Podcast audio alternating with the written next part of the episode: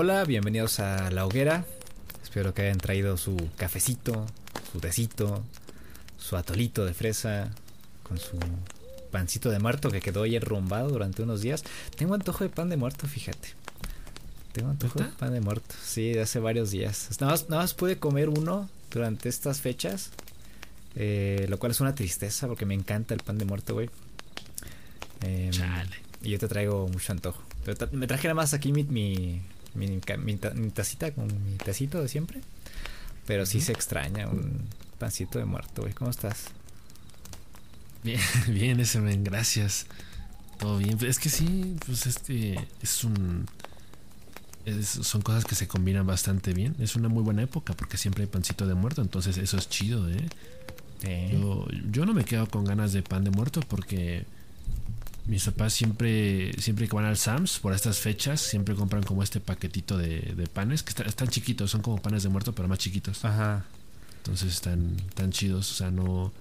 Igual no están tan buenos como uno así de panadería bien hecho, pero pues le dan, le, ah. llegan, ¿no? Entonces tus papás compran la, versión coleccionista, güey, porque mis papás compran la estándar, güey, en el, en el, en el ahorrera, que vienen cuatro.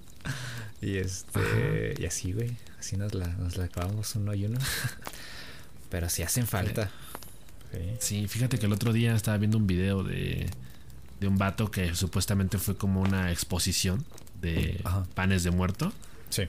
en la Ciudad de México. Entonces hay, como que había distintas panaderías que llevaron su, su, propio pan de muerto, ¿no?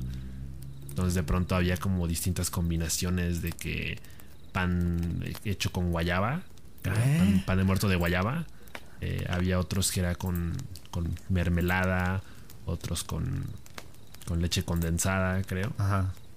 Había distintos, o sea, fue un video que, que la neta sí fue como un poquito de food porn. y fue un, fue un, deleite visual, la verdad, y sí me abrió el apetito. Sí se antoja el pancito de muerte. Y sobre todo ahorita casi frío. Eh, está chavocho allá. Ah, ya, te llegó el frío ahora sí, después de un mes. Después de unos días, digo. Ahora sí. Sí, creo que con un poquito de efecto retardado, pero sí. Sí. Se hace, se hace. No se haga, se hace. Ya, pega duro, sí, ya, ya, pega. La, verdad, o sea. Eh, yo normalmente tengo la ventana abierta todo el tiempo, pero ya en estas fechas ya no. Que ya no. la tuve abierta todo el año y ya ahorita. Ya esta se trababa, no podía cerrarla, pero. se cerró. Sí, sí, sí. Se quedó ahí, trabada, pegada. Ay, muy bien, muy bien. ¿Y qué has hecho esta semana? Yo. Yo la verdad no mucho. Yo no he visto películas. Ya es que te dije que quería, quería ver unas cuantas más. Ya no, ya no fueron de terror las últimas. O no del todo. Porque por ejemplo apenas me vi la de mm, Midnight Teens. La de Jonah Hill. Ah, y la de Kate, la de que, les dije que estaba viendo ayer. Y ya, nada más. Pero mm, no quita que al rato me echo la de la de Wallace y Gromit, la de la guerra de las vegetales, para cerrar bien el, el Huawulin. Mm. Y nada más, voy mm. trabajando, trabajando y eso es todo, oye. ¿Para qué le alargo? Pues está bien, conciso, ¿no? Conciso, preciso. No hace falta más. No. Yo tampoco, ¿eh? yo, yo tampoco he tenido una semana muy movida que digamos, porque se han dado un poquito desaparecido. Yo creo que se han dado medio, medio disperso de que de pronto no, no he tenido muchas ganas de hacer nada en particular. Esta semana igual me vi una peliculita por ahí que le estaba comentando el otro día. La de The First Lap. que, fue una película que de pronto me llamó, me llamó mucho la atención dentro de mis recomendaciones de movie. De mis correos personalizados que suelen mandar. Eh, es una película que yo pensé, o sea, la premisa eh, como que me hacía referencia a una película un poco tipo Coming of Age. Eh, y pues el concepto sí es parecido, pero digamos que es un coming of age tardío, porque no obviamente no se trata sobre adolescentes, sino de pues adultos que ya están en sus 30, ¿no? Pero como que todavía no este pues todavía no sientan cabeza como tal, ¿no? O sea, que ya tienen algo, pero todavía no es conciso, entonces es como como un colchoncito, ¿no? Es como el, es como el combo, güey. De que si te sientes mal a tus veintitantos, ves este la de Frances Ha. Ajá. Y si esa no te sirvió, llegas a tus 30 Ves First y sigues saliendo verga, ves The First Love.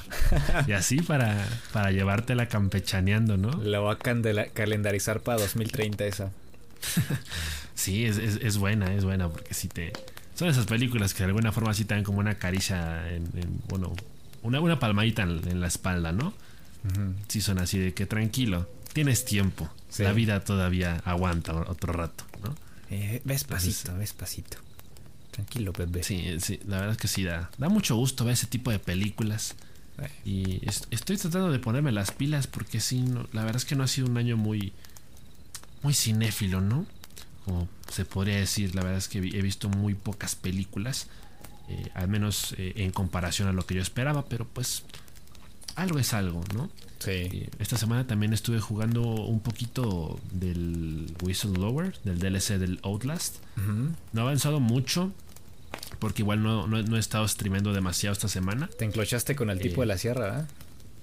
Sí, me quedé ahí. Ahí me quedé. Y, y es que no, no estoy seguro, pero yo sentí como que se me bugueó el juego un poquito, ¿eh? Una parte. En, sí, es, es que hay una parte donde, donde llegas con el, el vato de la sierra. Ajá. eh, o sea, es la, la primera vez que te lo encuentras. Que es que tienes que saltar una puerta. Porque tienes que ir a buscar una llave para abrir una reja.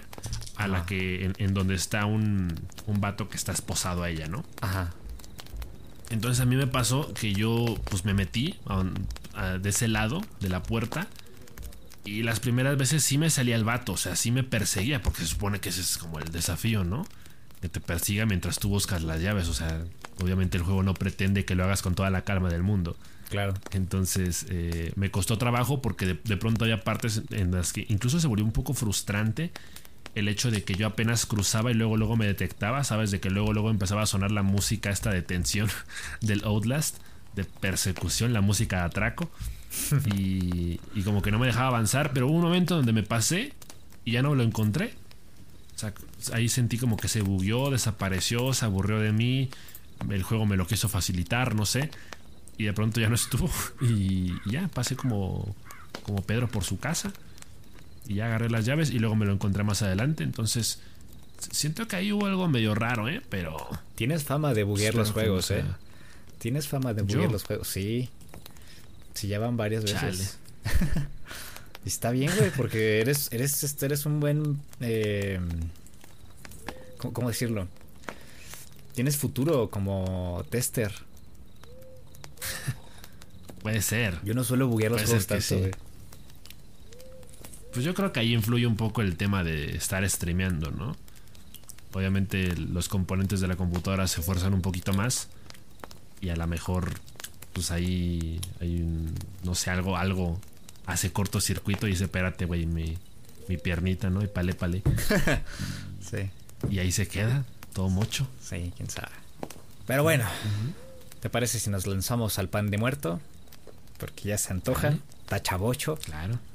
Eh, Sí, Esta semana tuvimos, tuvimos telita, tuvimos cosa rica, tuvimos eh, en específico el gameplay de 15 minutos de Elden Ring, ya te estoy sonriendo, güey.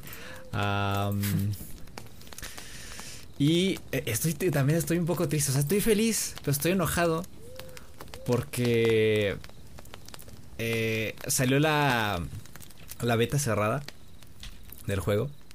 Y yo me enteré de, de la beta cerrada un día después de que se cerraron las eh, los registros para la beta cerrada.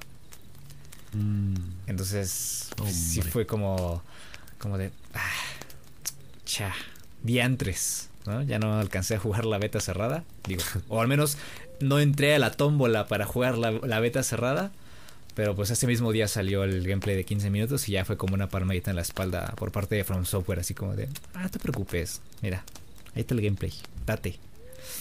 Tenga para que se entretenga. Sí, entonces pues vimos el, el gameplay, no sé si lo viste tú. Em, eh, me gusta igual, pero me me da un poquito de nervios eh, Elden Ring. Em, y no, no, no es por, por no es de cosa mala, ¿no? Los, los nervios no son de cosa mala, son de de que yo me conozco. Em, vale, con, con Dark Souls, vale, no lo completé al 100%, ¿verdad? Pero pues, trataba yo de explorar todo lo que podía, encontrar todos los objetos que podía. Y a veces como que sí me, me estresaba un poquito, ¿no? Uh, Obviamente dejando a un lado las batallas contra los bosses, ¿no? Y, y la frustración natural de un Souls, pues eh, ese estrés no es muy normal, ¿no? Porque, porque siempre quiero completar todo. Ya lo hemos platicado antes. Eh, no sé si ya sí. esto es un, como un problema psicológico acá, medio turbio o qué es. Eh, pero si no lo completo, estoy así con, el, con la ansiedad. Y ahora este Elden Ring, pues es, eh, digamos, lo mejor de todos los mundos, lo mejor de Dark Souls, lo mejor de, de Bloodborne, lo mejor de Sekiro. Pero aparte, pues resulta que esto es un mundo abierto, ¿no? Entonces, pues, eh, el, tener un mundo abierto me da más ansiedad porque tanto Souls, digo, Dark Souls como este Bloodborne pues eran mundos semiabiertos, no había una un resquicio ahí de, de, libertad para explorar ciertas zonas hasta que encontrabas otros objetos para poder acceder a otras eh, y, y era un, era manejable, era manejable para mí, ¿no? Porque había cierto eh, aspecto lineal. Pero acá no. Acá con Elden Ring eh, el, el, tema es, es un mundo abierto. Eh, incluso te dejan un, un caballo mitad, mitad cabra, mitad caballo, con el que vas a explorar todo el, todo el mundo.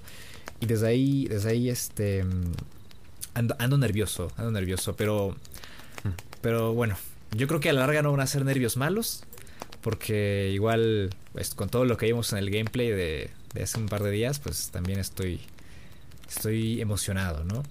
Eh, porque este Elden Ring, como te dije, pues es prácticamente lo mejor de, de, de los Souls y de Sekiro y de Bloodborne. Eh, todos eh, esos años de aprendizaje, de desarrollo de Miyazaki, condensado en este juego. Eh, creo que este Elden Ring va a ser, va a ser, va a ser jodido, va a ser jodido. No, va a ser jodido cambiar de juego a la hora de llegar al ring. Mm. Porque sí, sí, sí. No lo, ya, me veo, ya me vi que no lo, no lo voy a soltar hasta que lo termine. Entonces, eh, es el juego más extenso de todos. Es el proyecto más ambicioso de todos. Eh, y me parece que las mejoras que, que, metieron a este Elden Ring son como vueltas de tuerca de, de mecánicas de los otros juegos.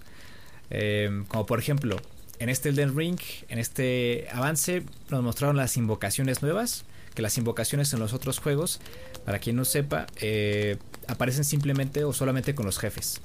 ¿No? Invocas a un, a un personaje para que te ayude a, um, eliminar a cierto jefe. Y aquí las invocaciones las vas a poder realizar en cualquier momento. Um, y estas invocaciones tienen variables, ¿no? Digamos, son como Pokémones que puedes capturar, son invocaciones que puedes conseguir, no sé cómo, pero son, eh, digamos, no sé, una, una invocación de unos, por ahí vimos como unos orcos ahí medio, raros, este, que puedes invocar y te ayudaban a sacarle la chucha, ¿no? A, con quien te estabas enfrentando.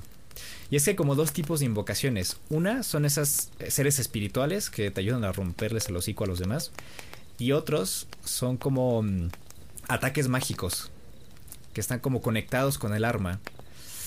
Eh, se, ve, se ve en una parte del gameplay porque el jugador da un golpe con un arma y se ve como una estela y como medio, extraña. Y te da a entender, ¿no? Como que ese ataque está cargado o está vinculado con magia. Y pues como te decía, esas mecánicas pues ya las hemos visto en otros juegos. Y aquí pues les dan, voltean la mesa, te voltean la mesa, literal. Y este factor de, coleccionar eh, invocaciones me gusta, me atrae. No sé si, no sé si más adelante también podamos llegar a, a combinarlos, porque por ahí estuve leyendo en un artículo de IGN que están mencionando, ¿habrá una posibilidad de combinar estos espíritus para obtener eh, unos nuevos o, mejorados, como lo hacen en persona? Y esa posibilidad eh, me emociona mucho, o sea, me prende. O sea, es, es, muy atractiva esa, esa parte. Eh, una cosa que, que siento que era esencial en este juego y que ya hemos visto en otras es el tema de la exploración. Este es un juego muy grande, es muy extenso el mapa, el, mapa se va abriendo conforme lo vas explorando, como en cualquier RPG en mundo abierto. Em, pero claro, tienes las mecánicas de un Souls. ¿Cómo, traes las mecánicas de un Souls a un eh, RPG de mundo abierto? Bueno, a un mundo abierto, más que nada. Em, y esa es, esa es la duda que tengo en ciertos aspectos, como porque por ejemplo, em, en todos los Souls tenemos esta clase de puntos de guardado, ¿no? Que en Bloodborne son como estas lámparas donde están estos espíritus del bosque medio raros. En Dark Souls pues tenemos las fogatas. Y aquí hay como una especie de luz. Eh, es difícil de ver. Al menos en el gameplay que mostraron era difícil de ver esa luz. Y siento que mm, van a tener que hacerle un cambio a, a ese punto de, de guardado porque es difícil de ver. Incluso de cerca me me daba la sensación de que es difícil de ver. Entonces yo creo que van a tener que cambiar el aspecto de, de, esa, de esa mecánica. y, y, regresando a lo que te decía, ¿no? De traer un Souls a un mundo eh, abierto, extenso, gigantesco, con montañas enormes, edificios gigantescos, la verticalidad era importante en este juego. Entonces, se nota que eh, el personaje tiene un poco más de resistencia a las caídas que en cualquier Souls y Bloodborne. Es como un poquito más acercado a Sekiro, que igual era un juego más, vertical. Entonces, como que son un poquito más permisivos a la hora de recibir daño de caída, se nota.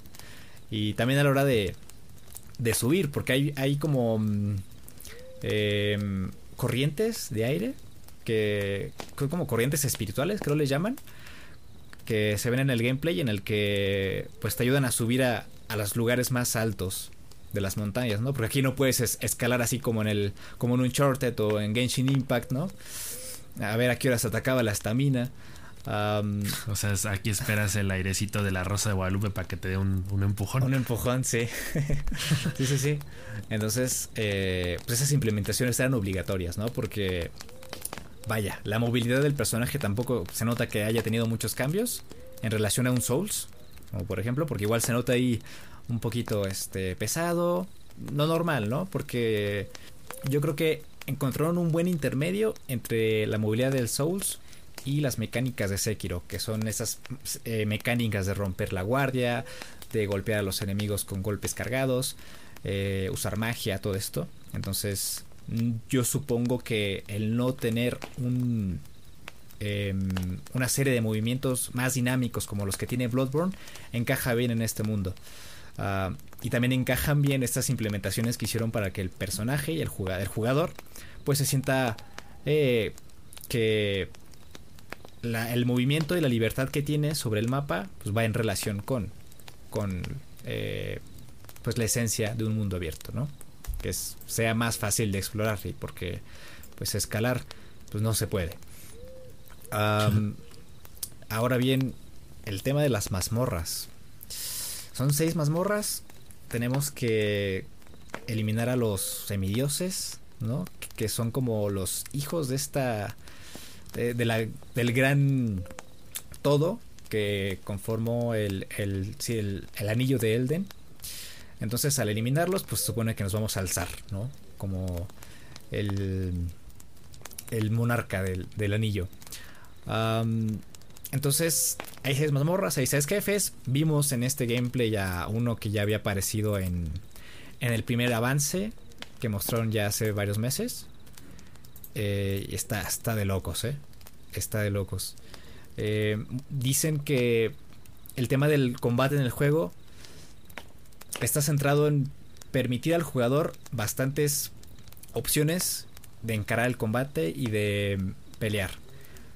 Como en cualquier otro Souls. Pero me parece que aquí tienen un enfoque un poco más clavado en ese aspecto. Quieren mejorar mucho la libertad creativa a la hora de enfrentar a los, a los enemigos. Y se nota, se nota en el gameplay. También tenemos a estos este, NPCs así como todos raritos, ¿no? Que parece que te van a traicionar y dudas de ellos como este que te aparece antes de la, de la entrada del, de la mazmorra de este de este jefazo que te dice, no entres por delante, hijo, te van a balear. Entra, pásate por acá, aquí hay un atajo. Hazme caso. Entonces el jugador este dice, no, ni madres. Y se, y se va por la entrada principal y ve como le caen ahí unas este, flechotas ahí. Incluso ahí se ven unos esqueletos, ¿no? De sujetos que quisieron entrar por la puerta principal. Y ya, ¿no? Al final terminas regresándote por esa parte. Eh, y también están estos NPCs así medio misteriosos que si los ayudas a la larga pues te, puede, te los puedes topar en otra parte del juego, como este, este jarrón gigante que está como atorado en la tierra. Eh, y el jugador agarra y le suelta un chingadazo para, para sacarlo, desatorarlo de ahí. Eh, me gusta, me gusta que todos esos elementos este insignia ¿no? de la serie Souls estén eh, metidos en este en este Elden Ring. ¿Qué otra cosita? Pues que sí abruma, abruma mucho, abruma bastante el tamaño de este juego. Em, eh, obviamente este exceso de cosas eh, pues también te permiten como pues está un alto espectro de personalización y de libertad lo cual agradezco mucho pero como te decía no o sea a mí ahí me va a a, a cansar mentalmente pasarme el Elden Ring. Ah, pero bueno estoy, estoy dispuesto a, a sufrir un poquito. Yo creo que lo vale yo creo que lo vale completamente. Como o sea como tú mencionas yo creo que este es el juego probablemente más ambicioso del estudio hasta el momento, ¿no? Y definitivamente, yo creo que de alguna forma sí sabemos qué esperar, porque pues sabemos que este juego va a ser como la combinación, como tú mencionaste, de distintos juegos, y lo que se ha hecho bien en el pasado se retoma e incluso se potencia. Entonces es como hacer un, un gran remix, un gran popurrí de todos los juegos que de por sí eh, todo lo que ha hecho From Software realmente eh, ha destacado, ¿no? Eh, entonces, en términos de movilidad y en términos de mecánica, pues es un poco previsible lo, que se espera. y eso obviamente emociona porque hay, hay gente que, que, sabe de antemano lo complicado que, suele ser el gameplay de este tipo de juegos. Entonces eso al mismo tiempo pues representa un reto que, que es un gran incentivo el poder completarlo. Entonces, eh, a esto le agregas eh, el, tema de la exploración y del mundo abierto. Entonces, como que lo hace más inmersivo, lo hace más. Le agrega un, enorme toque de libertad. Entonces, pues es un mundo para perderse. Yo creo que sí se puede entender como un arma de doble filo. Eh, y, puede que, suceda, ¿no? Que, que, de pronto haya jugadores que, que terminen generando una relación amor-odio con este Elden Ring, precisamente por lo que tú mencionas, porque puede resultar excesivamente adictivo. Y si la adicción por explorar y por completar desafíos, eh, si a eso le sumas el grado de complejidad de derrotar a los jefes finales, pues entonces tenemos un juego que seguramente dará por ahí unas 500, 600 horas de juego probablemente.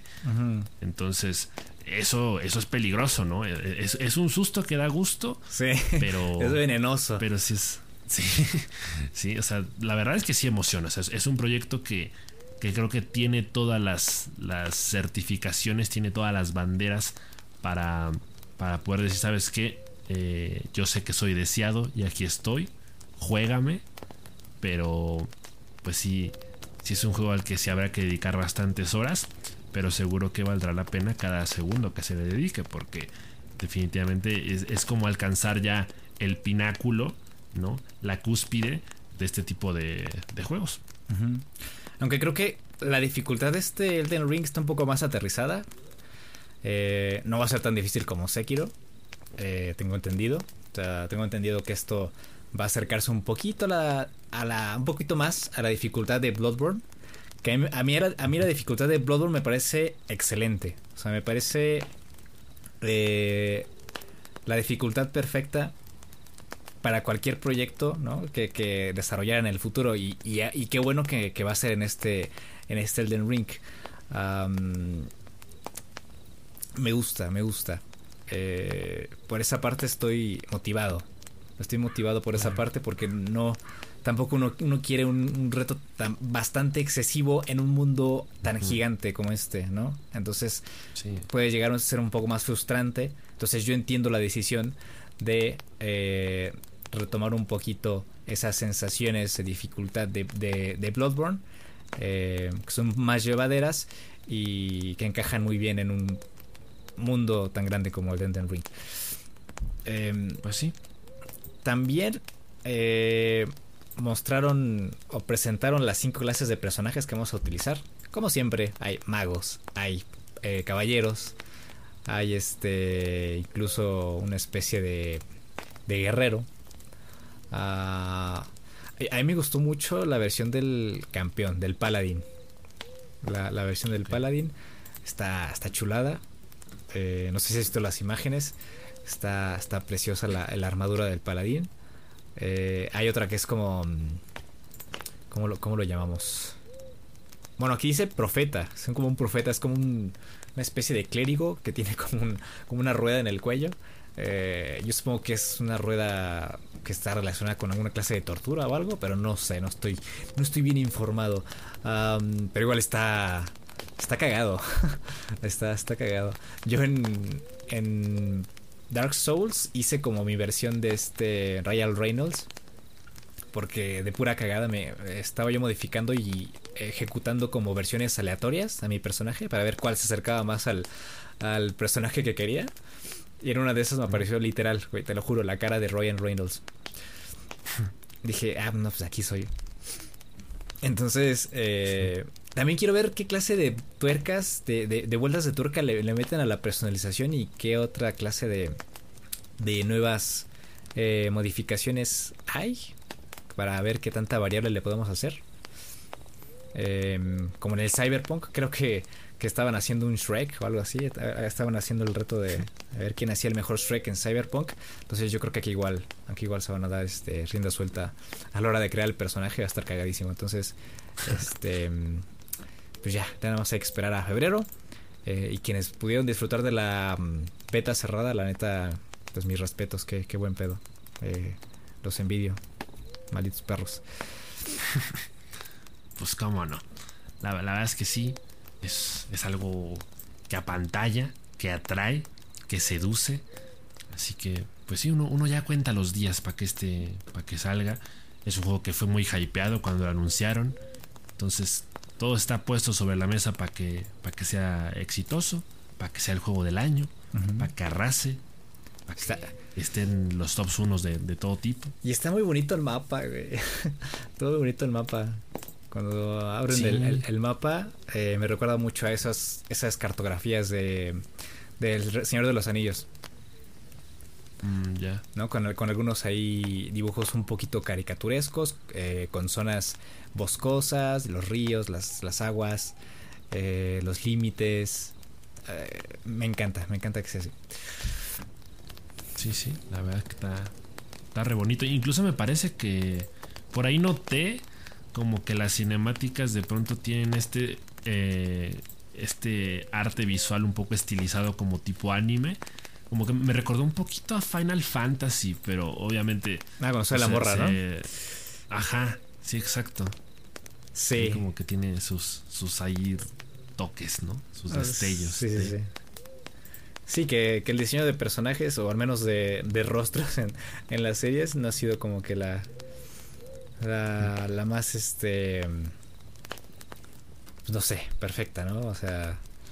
Como que sí hay rostros muy cagados en el juego.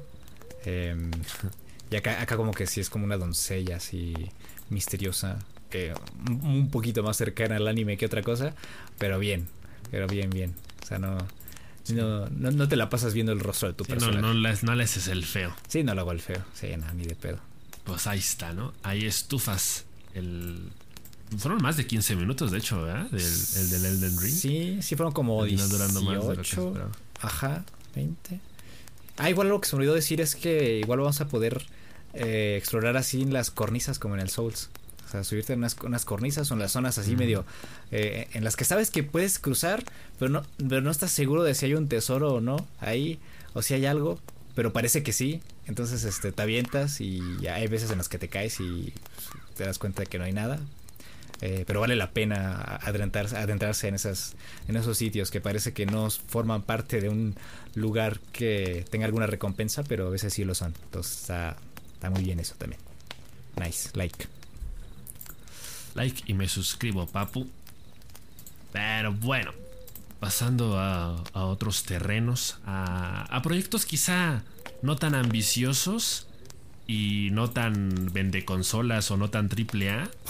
Pero esta semana eh, por ahí salió una pequeña nota. Hubo un videíto en Twitter que se hizo viral. Sí. Y, y me parece que, que, es, es, un, es, uno de esos videos que, que, gustan mucho ver. Porque creo que son de este tipo de, de situaciones a las que hay que poder voltear a ver, ¿no? hay que poder darle el reconocimiento y, y, su merecida felicitación a este tipo de juegos que saben que no pueden apuntar tan alto como un Elden, Elden Ring, pero saben que hay detallitos que pueden hacer para cautivar a la audiencia y para tener un valor diferenciador entre el resto de juegos, ¿no? Entonces, eh, la verdad es que es muy bonito tener este tipo de noticias. La verdad es que es un juego que yo ya estoy queriendo jugar. Ya está disponible. Eh, todavía no he visto exactamente en, en, dónde se puede comprar o a qué precio. Uh -huh. Pero es un juego que definitivamente quiero probar. Eh, incluso fuera de stream, no necesariamente streamearlo. Porque me parece que es un juego también para, para chilear un poquito más. ¿no? Sí, sí, sí. sí. Eh, y creo que, que sí es está bastante en Steam. cautivador. Creo que sí está ¿Sí? en Steam. Uh -huh. Ah, pues bueno, pues perfecto. Eh, este juego se llama Unpacking y pues básicamente es como una especie de... No, de simulador de, de decoración de interiores, ¿no? Es un juego que, como su nombre lo indica, hay que desempacar. Entonces eh, te van saliendo estas habitaciones que tú tienes que poder decorar. Eh, a principio apareces con la habitación vacía y te dan estas cajas de las que tú vas sacando objetos y los vas acomodando a tu gusto, ¿no? Sí. Obviamente hay como una lista predefinida de qué objetos van con determinado lugar. Por ahí, por ejemplo, se especificó que no es recomendable poner papeles de baño en la cocina. Entonces, eso, eso es interesante. Me parece que hay, un, hay una especie de, de progresión en el sentido de que vamos de lo más sencillo hasta lo más complicado. eh, en el sentido de que uno primero empieza en una habitación, en un dormitorio, casi estilo universitario, y ya después te vas a, a lo más choncho, ¿no? Yo a, a- a decorar salas, a decorar casas o otro tipo de, de lugares, ¿no? Eh, entonces aquí lo que llamó la atención, lo que cautivó a todo el mundo y lo que ahorita, eh, por lo menos a, mí me tiene vuelto loco, es el tema de que los desarrolladores de este juego pusieron eh, atención especial en los efectos de sonido, en el, en el foley del juego, estos sonidos que se generan al hacer contacto con los distintos objetos y su interacción con el entorno, con el ambiente o con otros objetos. Entonces eh, se, habla de una biblioteca que contiene más de 14.000 efectos de sonido para todo tipo de, de situaciones. O sea, literalmente contemplaron todo, ¿no? O sea, el, por ahí hay, el, video que se hizo viral puntualmente. eh, tiene un objeto eh, chocando contra distintas superficies. Y obviamente uno puede percibir el, cambio sonoro, ¿no? De- de esos contactos. Entonces eh, es, es- una mecánica, es una implementación que de pronto le da mucho realismo al juego. Porque normalmente creo que es un detalle que se suele ignorar en la mayoría de los videojuegos, ¿no? Pasa mucho que, que cuando un, un objeto toca cierta superficie, es, suele ser un efecto de sonido genérico que se repite independientemente de la superficie o del objeto porque se, se concibe como un detalle menor, ¿no? Que la gente casi no percibe porque a lo mejor estás demasiado concentrado en la historia, demasiado concentrado en el gameplay, como para notar eh, si el sonido es diferente, ¿no? Eh, por ahí hace poquito me parece que también había salido un- un- una comparación entre estos juegos de disparos. No me acuerdo exactamente qué juegos eran. No, no recuerdo si era por ahí un, un Call of Duty o el, o el CSGO. Eh, pero también hacían como esta comparación de que del sonido de- del cambio de las municiones y el sonido de la recarga de las distintas armas. Eh, entonces esto es un poquito parecido porque hay juegos que obviamente lo, lo- tienen como menos, eh, menos detallado, ¿no? como que son menos ambiciosos en este apartado de, de qué tanto realismo sonoro le quieren implementar al juego. Y en este caso del, unpacking literalmente puedes notar la diferencia sonora entre poner una libreta en un, en un escritorio o en una cama o incluso ponerla en el piso. Entonces, ese tipo de detallitos, pues la verdad es que sí son un poquito mind blowing. Y, yo creo que sí eh, vale mucho la pena rescatar esto, ¿no? Y es un juego que valdrá la pena probar por este sencillo hecho. Porque aquí es donde te das cuenta de que muchas veces un juego no necesita los mejores gráficos o que no necesita la mejor historia para ser bueno, ¿no? Muchas veces como jugadores buscamos experiencias inmersivas que tengan ese toque de realismo, de cierta sutileza, pero que al mismo tiempo eh, esté dotado o esté relleno de este tipo de detalles. Los detalles hacen la diferencia. Entonces, un juego que está impregnado de, un estilo visual con pixel art y que de pronto está complementado por esta variedad casi infinita de sonidos, yo creo que puede ser interesante, ¿no? Ya si tú quieres la premisa de, un juego en el que te dedicas a, pues, a organizar o a acomodar o a decorar, pues igual y ya no es tan llamativa, pero pues el simple hecho de que hayan puesto ese esfuerzo, eh, yo creo que sí lo hace resaltar, ¿no? Entonces eh, es un juego bonito que, creo que todos deberíamos probar por, por, ese sencillo hecho, porque es un juego indie, es un juego independiente. Entonces, eh, pues son este tipo de, cositas, ¿no? De, estas cuestiones que hacen la diferencia y que la verdad da, da gusto, en este caso, oír más que ver. Uy, yo estoy, estoy viendo que puedes guardar los calcetines en los cajoncitos. Qué bonito. es que eh, a mí me encanta porque son prácticas. yo soy una persona organizada, entonces me gusta, por ejemplo, tener así mis calcetines organizados. Yo creo que esto como que mm, incluso me ayudaría un poquito a solventar mi ansiedad porque pues sacas cosas, las acomodas, estás ocupado en algo, ¿no? Tienes eh, atención plena en una actividad y, se ve bien. incluso los gráficos me recuerdan un poquito los de Jabo. Em, Ándale, sí. Me recuerdan un poquito el estilo de, los artefactos em, del propio pixel art a, a Jabo. Y, se ve muy, muy, muy bonito. Eh, que puedas acomodar las cosas a, a tu placer eh, me parece una chulada. Y aparte, este tema de los sonidos es una locura. Son 14.000 sonidos, ¿no? Eh, y cada material, eh, cada objeto tiene su representación sobre el, cada distinta clase de superficie. Está, de locos. Como diría el Chris. Esto es de locos. La neta es que sí. La verdad es que sí es, es poner eh, el, asta un poco arriba en, este tipo de, cuestiones. Sí, es, bastante antojable, ¿eh? porque e, este es el tipo de cosas al que insisto, hay, que poder dar visibilidad, porque muchas veces uno, uno siente que, claro, los juegos AAA, pues como ya dije, son los vende consolas, suelen ser los que tienen los mejores gráficos. Eh, pero no siempre son los que tienen las mejores físicas o no siempre son los que tienen más nivel de realismo, por así decirlo. Eh, yo hace poco veía un video, eh, es un video que me gustó mucho de un youtuber que sigo bastante. Eh, él hablaba sobre este tema de precisamente todos los proyectos de videojuegos en este momento que se están centrando mucho en hacer físicas bastante realistas, ¿no?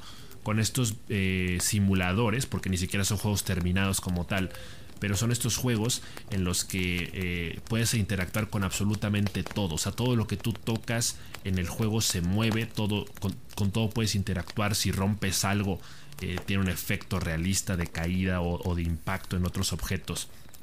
Entonces, me parece que esos son detallitos que de pronto, de cara a, futuras generaciones, pueden empezar a estar presentes. O sea, son detalles que hay que empezar, digamos, a, a tomar en cuenta y, yo creo que ese es el futuro de la industria, ¿no? Ya, ¿no? ya no preocuparte tanto por el desarrollo de los gráficos, porque siendo completamente sinceros, me parece que desde hace un par de generaciones el, el avance o, la mejora en términos de gráficos ya es, es, mínima. O sea, eh, obviamente hay, hay, gente que, que sí es exigente y, y sí se fijan en, ese tipo de detalles, ¿no? De que ah, antes el juego me corría a 30 FPS, ahora 60, ¿no? O ahora 4K, o ahora tiene ray tracing. Y ese tipo de cosas, por supuesto que, que tienen un, valor eh, bastante significativo y, que eh, mejora la experiencia a, grandes rasgos pero el, tema eh, de, los detalles pequeños, ¿no? El tema de las físicas realistas o de los sonidos realistas en este caso, creo que también tienen un, valor bastante significativo y, por eso está, está, está chido. Sí, últimamente nos hemos enfocado mucho en los gráficos.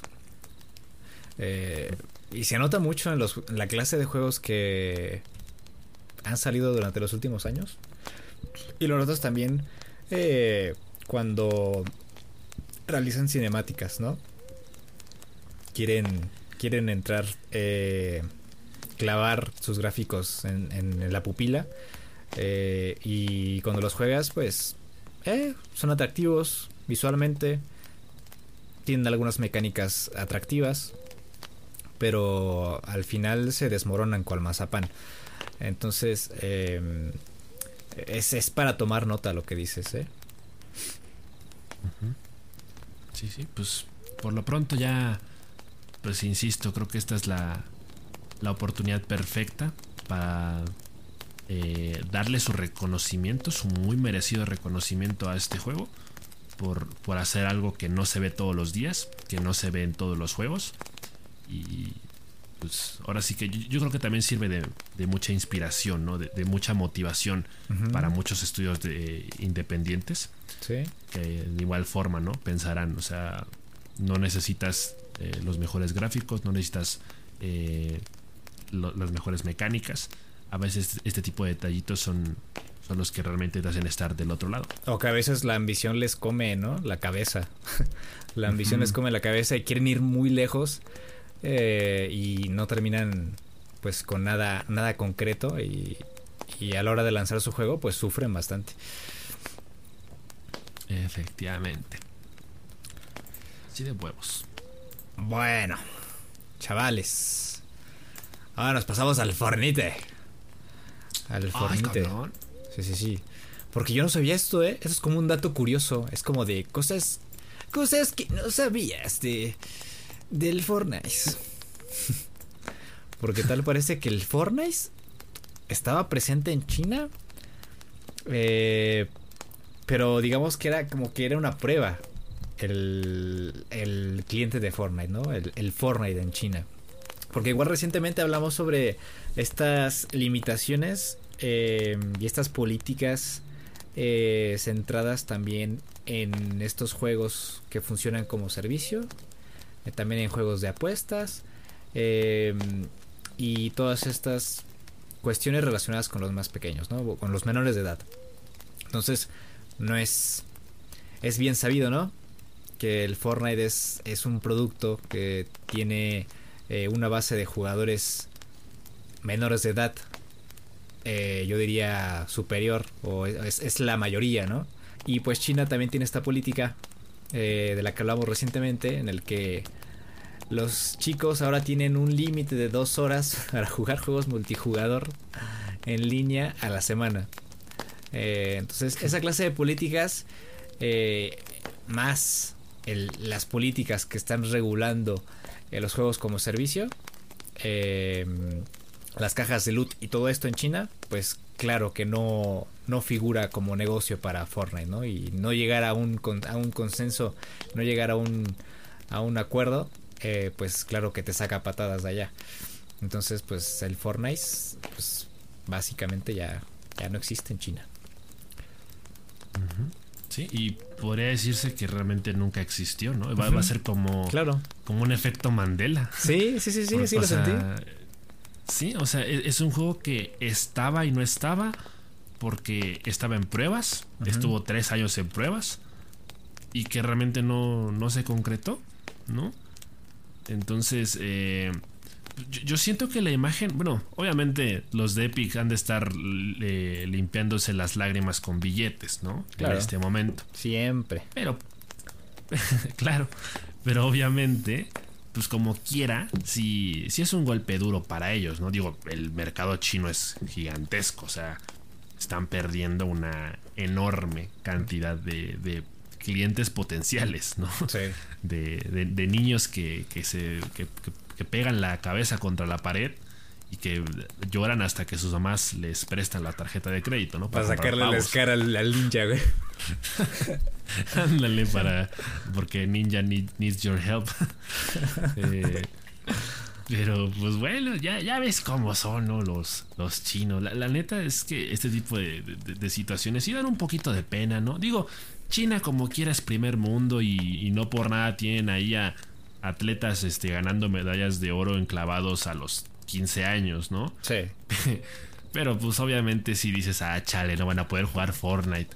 Entonces sí está como que un poquito... Chale, qué aguado. Porque Sí, es que la neta del gobierno chino pues sí está muy aguado, ¿no? Uno, entiende un poco su, su, filosofía, pero uno siente que sí es un poquito eh, excesivo, ¿no? Sí, sí raya un poco en lo ridículo eh, eh, el tema de las distintas restricciones que llegan a tener. Y, yo creo que eso a la larga puede tener un impacto negativo, ¿no? Porque, o sea, China no es todo el mundo, obviamente, ¿no? O sea, hay muchos chinos que eventualmente saldrán, conocerán el mundo y yo creo que pueden ser muy fáciles de impresionar, ¿no? El hecho de, crecer, de tener una infancia alejada de ese tipo de cosas, me parece que, digo, no soy psicólogo ni nada, pero me parece que puede tener un impacto un, tanto negativo eh, en su desarrollo, ¿no? Eh, eh, ahora sí que es un tema de, extremos, ¿no? Todo extremo es malo, o sea, está mal, por supuesto, el, exceso de, de, consumir este tipo de contenido a tan temprana edad, pero creo que también está mal prohibirlo por completo. O sea, un, punto intermedio, algo más equilibrado sería quizá lo ideal, pero pues aquí eh, es un rotundo no. Y pues los chinos se van a quedar sin su sin su Folnai. Entonces, pues ya ni Pedro Juan. Ah, ese Winnie Pooh está, está jarioso, ¿eh? Ese Winnie Pooh está enojado. Ya por esto que acabo de decir, ya no van a dejar entrar a China cuando, cuando vaya, ¿no? Cuando vaya el próximo año. Ya no vamos a poder dar firma de autógrafos de la hoguera en China, una disculpa. No es culpa mía. Pero, Pero pues ni modo, la verdad tiene que salir a la luz, tiene que decirse. Sí, sí, sí. Se tenía que decirse. No la censura. No la censura, chavos. Em, ah, pues ahora se viene lo del Spider-Man, ¿no? ¿Qué pacho con el Spider-Man ese men? ¿Qué pacho? Lo del Spider-Man. Pues mira, ese men te cuento. Em, pues tú, cuando te mandé esta noticia, me dijiste, ¿a poco si quieres hablar de ese pinche juego culero? bueno, no fue así, no fue así, pero. Con otras palabras, pero sí. sí, sí, sí. Sí, porque realmente no es un juego que juguemos y definitivamente es un juego que no tenemos interés tampoco en jugar. O sea, ni hoy, ni mañana, ni nunca. Pero me pareció un poco interesante. Yo ahí como que tengo mis teorías, ¿no? Así como ahorita hay un chingo de teorías de lo que va a suceder en Spider-Man en Spider No Way Home. También tengo mis teorías sobre lo que va a suceder próximamente con el Marvel Avengers.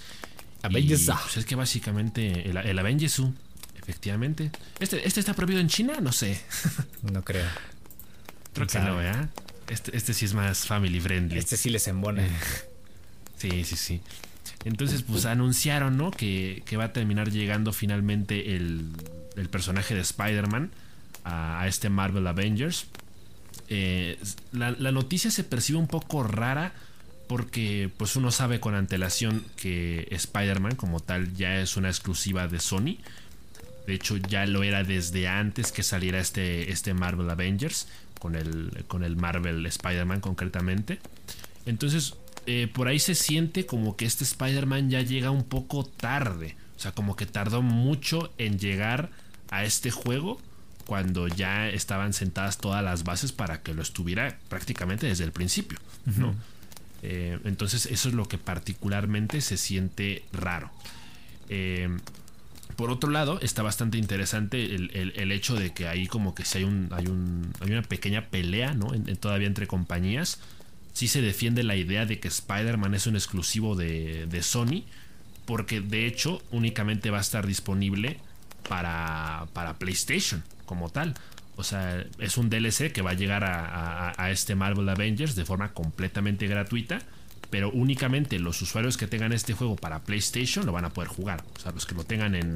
Creo que también están en, Xbox y en, y en, PC. Ellos no se van a quedar sin su Spider-Man, ¿no? Entonces ahí como que pues hay un tema medio raro porque pues eh, si es como el, juego, el, juego en sí no es una exclusiva de Sony, pero el personaje sí lo va a ser. Eso, está, está raro. Eh, entonces, pues, obviamente también hay un, hay un poco ahí de, escepticismo de cómo va a ser este personaje, porque, o sea, lo anunciaron, ¿no? O sea, se sabe que va a salir, que va a salir o que va a llegar eventualmente el 30 de noviembre, pero no hubo un tráiler como tal. O sea, no, no se sabe exactamente qué esperar de este Spider-Man, sobre todo en términos de jugabilidad. Porque eh, de entrada creo que uno sí es consciente de, que este Spider-Man puede tener una jugabilidad muy diferente al resto de personajes eh, del, Marvel Avengers. Eh, pero en todo caso la, la pregunta aquí sería qué tan parecida va a ser la jugabilidad del Spider-Man del Marvel Avengers con la del Marvel Spider-Man. ahí, ahí también como que quedan las dudas de, de qué tanto se va a retomar de, ese juego, ¿no? Porque, insisto, se parte de la idea de que Spider-Man es, de Sony. Entonces puede que ahí también haya como una pequeña intervención con Insomniac de que pues finalmente el personaje llega por la misma razón, ¿no? Porque pues, es de Insomniac y, como quiera ahorita el personaje ya está un poquito más despejado después de haber salido el primer juego, después de haber salido el Miles Morales y todavía está a la espera dentro de unos, eh, bueno, dentro de un, buen tiempo para que salga la segunda parte. Entonces como que ahorita se siente que, es el momento indicado para meterlo, sobre todo a, vísperas también de, la salida de la nueva película. La película. Sí. Entonces, pues. Yo personalmente siento que va a estar bien troncazo en el Marvel Avengers. Sí, o sea, después de. O sea, probable. Alguien que haya jugado Marvel Spider-Man eh, y después se pasa en Marvel Avengers, seguramente van a aterrizar la jugabilidad de Spidey a la par que la de otros personajes, ¿no? No creo que, no creo que la jugabilidad sea eh, pues totalmente diferente. Eh, tienen unos parámetros ahí. Entonces yo creo que va a estar bien troncazo este Spider-Man de Marvel Avengers.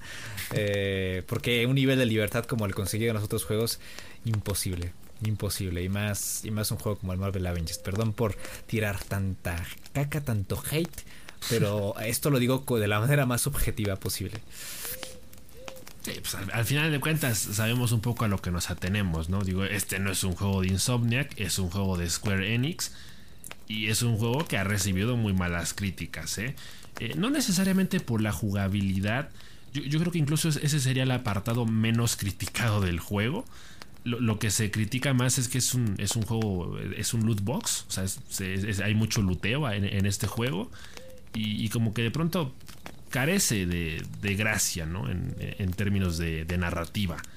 Entonces, eh, es un juego que de pronto se siente muy repetitivo, independientemente de que tengas una gama bastante amplia de personajes para escoger, ¿no?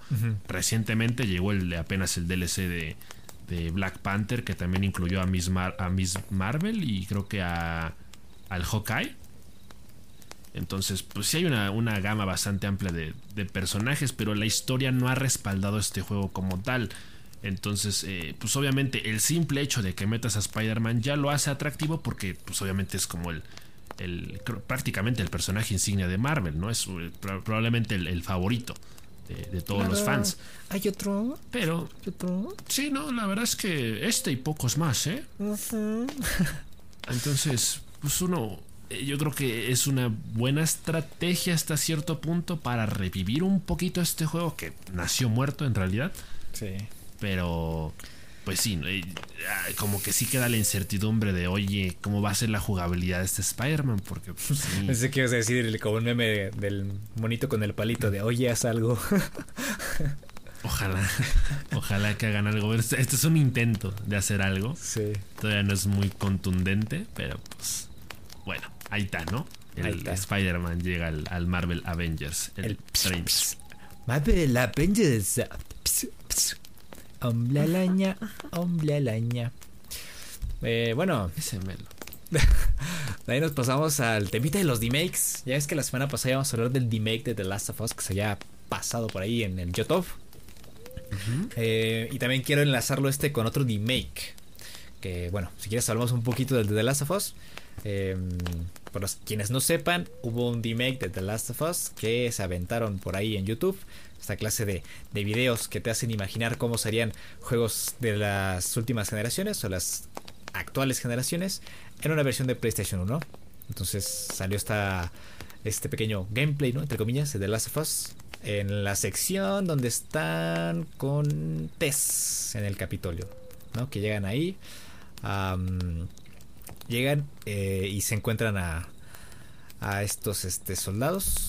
Y pues, básicamente se traquetan a Tess. Y la parte posterior a eso es la parte en la que inicia el gameplay. Chulada, ¿eh? Me gustó mucho. Me gustó mucho. Em, no aterrizan, obviamente lo aterrizan en eh, como si las mecánicas también fueran eh, las de un PlayStation 1, ¿no? Porque en PlayStation 1 no teníamos esta cámara sobre el hombro, eh, no teníamos esta clase de herramientas, ¿no? Para desarrollar un juego como de tal envergadura, ¿no? Entonces, regularmente la, la, la posición de la cámara era cenital o lo más cercana a una posición cenital por el tema también de la carga del mapa, porque si veías hacia el frente, pues ibas a ver espacios vacíos, iba a ser muy extraño. Entonces, este juego está, pues este gameplay está hecho así, está muy bonito, pues si no lo han visto. ¿A ti qué te pareció este del, de las ojos? ¿Te gustó? ¿Te embono o eres pues chino? Pues fíjate que sí, no, fíjate que sí. No, yo creo que sí me lo ando comprando, ¿eh? ya estoy ahorrando. pues es que la verdad es es muy curioso es, y está chido, está bastante chido ver, este tipo de, cosas, ¿no? Como mencionas, es un gameplay entre comillas porque no es como que sea un, juego real, sino es nada más la, la imaginación, ¿no? Es como la, la visión gráfica de cómo sería el de Last of Us en, PlayStation 1. Y la verdad es que sí te mete en esa atmósfera, ¿no? Sí, sí, te, sí te dota de, de esa nostalgia. Eh, ahora sí que yo viendo este video, pues se me despertó la duda, ¿no? De qué habría pasado si The Last of Us efectivamente hubiera salido como juego de PlayStation 1. O sea, realmente, o sea, me lo, preguntaba en términos de que obviamente tendríamos unos gráficos completamente diferentes y también por limitaciones técnicas una quizá banda sonora también un tanto diferente, un tanto alterada pero si sobre el papel la historia fuera la misma, si se hubiera dejado completamente intacta, eh, The Last of Us sería hoy en día la, joya que, actualmente es. Yo creo, pues, si hablamos en aspectos narrativos de historia, bueno, no me voy a meter en polémica, ¿eh? ya saben, ya saben que les encanta estar ahí machacando el segundo juego. Ahorita estamos hablando del primero.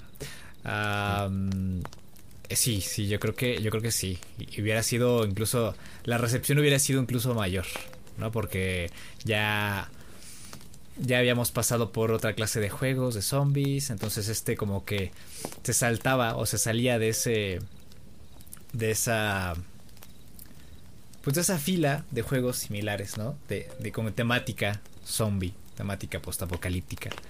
Eh, si hubiera llegado antes... Habría sido si hubiera llegado antes, hubiera sido un antes y un después y hubiera cambiado totalmente los juegos que hubiéramos recibido en los años posteriores. Y hubiera sido también positivo. Sí, sí, sí. habría sido un juego en todo caso muy adelantado a su época. Muy adelantado a su época. Y, definitivamente haber pensado, o sea, en, este supuesto escenario, ¿no? De que The Last of Us hubiera salido hace más de 20 años.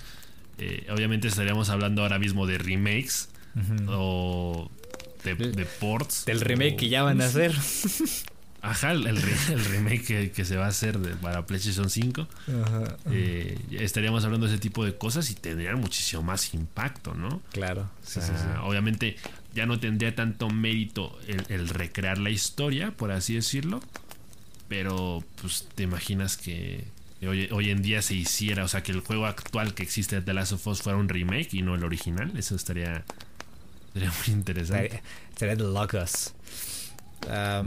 y bueno, esta nota también la quería enlazar con otro remake, que es el remake de Bloodborne.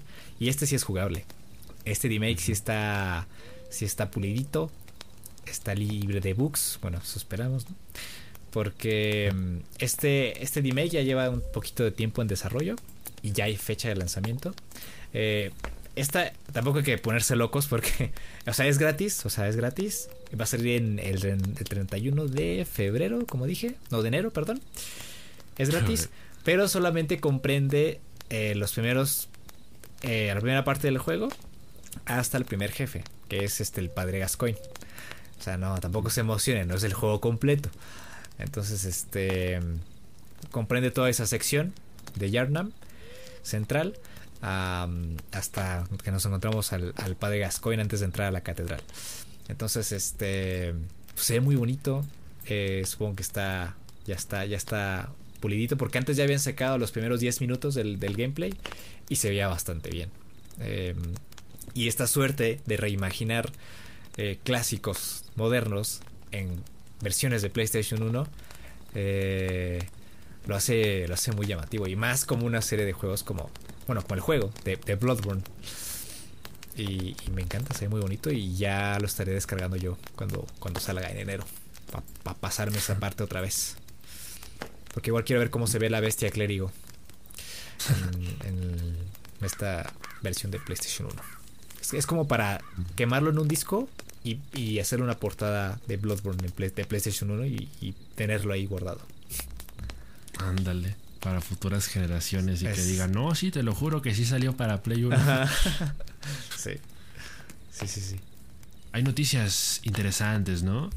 Épicas, para darle un poco de continuidad a lo que habíamos mencionado hace algunos ayeres sobre la nueva película de Resident Evil, que es este pues, reboot, ¿no? Que lleva por subtítulo Bienvenidos a Raccoon City, hostia puta, joder.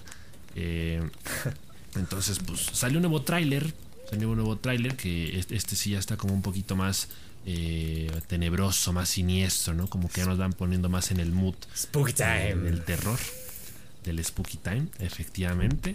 Y, y, también se confirmó por ahí que, pues, este, al menos en Europa, el, estreno de la película se va a adelantar un mes, se tenía previsto para finales de diciembre eh, y se adelantó a finales de noviembre, lo cual tiene muchísimo más sentido porque es como platicábamos el otro día eh, con el juego de Five Nights at Freddy's, que de pronto uno no entiende por qué cosas que tienen que ver con terror salen en diciembre. Entonces, eh, especialmente la fecha tentativa que era el 30 de diciembre, no creo que lo hubiera beneficiado a la película. Creo que en, términos de, marketing y, de ingresos, el 26 de noviembre se, siente como una fecha más atractiva, por decirlo de alguna manera, para una película de este estilo. Entonces, pues salió el tráiler nuevo ese men, que obviamente retoma escenas del tráiler pasado y que aparte muestra cositas un poquito novedosas. ¿Qué te pareció? ¿Cómo te quedas? Oye, yo tengo amnesia. Eh, en el podcast cuando hablamos sobre la película la primera vez, ¿qué fecha manejaban aquí en, en de lanzamiento? Uh. ¿Estaba igual al 26 de noviembre aquí en América Latina? ¿O, eh, solamente? Se supone que sí. ¿Sí? Porque el, estreno en Latinoamérica suele ser simultáneo o por lo menos con una diferencia de unos cuantos días con respecto al estreno en, en Estados Unidos. Ajá. Entonces no recuerdo si manejaban fecha exacta o si lo mantenían así como otoño de 2021. Sí. Pero pues creo que creo que sí la fecha no cambió ah. prácticamente. Sí, tiene sentido, ¿no? O sea, esto se, se limita a regiones más lejanas, ¿no? Como en Europa o Asia. Pues con respecto al avance, este tengo entendido que la la chava que hace a Alisa Trevor, que es este personaje así todo, todo chuequito, es la misma que hace a Malignant en Malignant, ¿no? bueno, a, ¿Cómo se llama? El hermano de esta morra en, la, Malignant. Charlie o Gabriel, Gabriel, Gabriel, que es como, no te voy a spoilear, nada, pero digamos que es, que es su hermano, ¿no? Así todo chueco. Entonces yo creo que, que está curioso porque porque pues está esa experta en contorsionarse, porque se, quiebra totalmente, como que gira todo el brazo, todos los codos hacia afuera. Y este. Y, se contorsiona bien, bien loco. Y me pareció muy curioso que también estuviera en esta película. Si no han visto Malignant, véanla. Está, es como película también de serie B. Funciona y está muy bien. ahora bien, con este avance, eh, otra vez volvemos a lo mismo que ya hemos hablado la otra vez. Eh, que es el tema del CGI. Todavía no me convencen, todavía no me convencen con el CGI. Eh, igual se hablaba, ¿no? Y, tú lo comentabas, ¿no? Que este director pues estaba acostumbrado a hacer películas de serie B. También estamos en el entendido de que es una película que va a salir en Netflix de, de, salida, o sea, de estreno. Entonces, eh, que no sea una película dirigida a las salas de cines en primera instancia, pues también da un poquito de, razón, ¿no? A cómo es que va a salir esta película y también el presupuesto que le hayan metido a esta, a esta película. Entonces, este, pues nada, yo, yo, yo sigo, yo sigo igual, eh, sigo con, con las expectativas bajas. Em, y yo creo que llegando así vamos a pasarla bien, nada más. ¿Qué te digo? Sí, sí, definitivamente. Seguimos en las mismas. No, ha habido ningún cambio en, términos de expectativas. Eh, hay que ir con, esa mentalidad abierta de que no va a ser el super mega peliculón. O que no va a estar quizá a, a la altura de las primeras películas de Resident Evil. Eh, especialmente para los nostálgicos, ¿no? Eh, es una película para no tomársela con mucha seriedad. especialmente por, el tema del CGI. Pero que puede resultar entretenida y que puede quizá plantar los cimientos de un nuevo proyecto, ¿no? De, es un reboot, probablemente habrá secuela, probablemente habrán más películas, ¿no? Eso, Resident Evil es una franquicia muy explotable, entonces seguramente vendrán más películas. Así que, pues ya lo habíamos comentado la vez pasada, creo que tienen un buen cast. Eh, y creo que el enfoque de la película está bien. Así que pues eh, con este tráiler, pues prácticamente yo creo que será el último avance que habremos de ver antes de que la película ya se estrene como tal. Así que pues ya más adelante podremos decir realmente si, si cumplió esas bajas expectativas o si las superó o si incluso ni siquiera le llegó a los talones. Sí, exacto. Sí, sí, sí. Pero mira, yo con que tengamos a Calle Escodelario como Claire, mm. yo feliz. Yo feliz. Guapísima, guapísima. Chulada, chulada. un vexito, un vexito. ¿Qué nivel de mujer? Pues yo creo que eso ya es todo por el día de hoy. No es que tengas otra. Hay una tarjeta bajo la manga. Ya salgo por ahí. No, ya. Ya me quedé sin munición. No hay sorpresa. no. And one more thing. The Last of Us 3. Oh my god. Sí, ahorita lo escuchaste aquí primero. Sale mañana. Eh, pues nada. Em, la próxima semana. Ah, no, espérense, espérate, espérate. Vamos a leer los comentarios. Perdón, me estaba ah, ahogando ya. Eh, de la el QA que hicimos la semana pasada. Ya me estaba saltando todo eso. Espérenme, me dejo ahí por mi teléfono. Dale. A ver, la pregunta de la semana pasada fue. Fue, fue, fue. Eh, que qué juegos les, les gustaba, ¿no? Acompañar con música de fondo. Eh, Mr. Juanma dice que suelo jugar cosas variadas y depende de qué vaya a ser. Pero suelo hacerlo más cuando estoy farmeando en el Minecraft. Mm.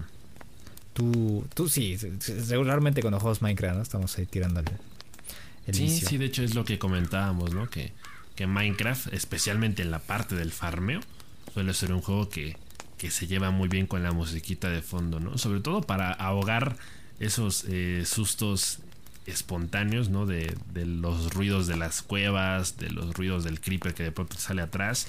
Y sobre todo, yo diría más que nada para sustituir la música cortavenas del Minecraft, que a veces tiene un efecto relajante y a veces no tanto. Sí, sí, sí, a veces altera nada más. Está chido. Emilio Martínez o Emilio MTZ igual dijo que Minecraft. Eh, Mary dice que el Fortnite. El Fortnite. Sí, igual. Eh, fíjate que con Fortnite me pasa algo cagado porque eh, si escucho música, pues tengo que activar este modo de para ver los pasos, ¿no? El, para poder saber dónde están, porque igual es importante saber la ubicación de los enemigos y pues sí, toca activar esa función. Y Ale Dave dice que igual, el Minecraft. Y tiene una foto del perrito que dice te quiero mucho. el perrito de te quiero mucho. Pues es contundente, ¿no? Respuesta unánime, el Minecraft. el Minecraft y el Fortnite. Pues muchas gracias a Mary, a Emilio, a Ale, a Mr. Juanma por haber comentado este, este QA. ¿Qué te parece si la siguiente pregunta la dejamos relacionada con eh, juegos indies eh, infravalorados. Como un packing, ¿no? Juegos indies que están ahí guardaditos, que son joyas, que son joyitas y que ustedes saben que son joyitas. Entonces, Vamos a dejarles la pregunta ahí debajo de, de la descripción del podcast. Ya saben, esto solamente se puede responder en la aplicación de Spotify. Entonces, pues bájenla en su teléfono y déjenos sus respuestas y lo estaremos leyendo la próxima semana. Efectivamente. Pues muchas gracias. Espero que se le hayan pasado bien el día de hoy. Que hayan disfrutado de este podcast. Eh, lávense las manitas. Tomen agüita. Cuídense mucho. Nos estamos escuchando la próxima semana. Y que estén muy bien. Bye. Ah.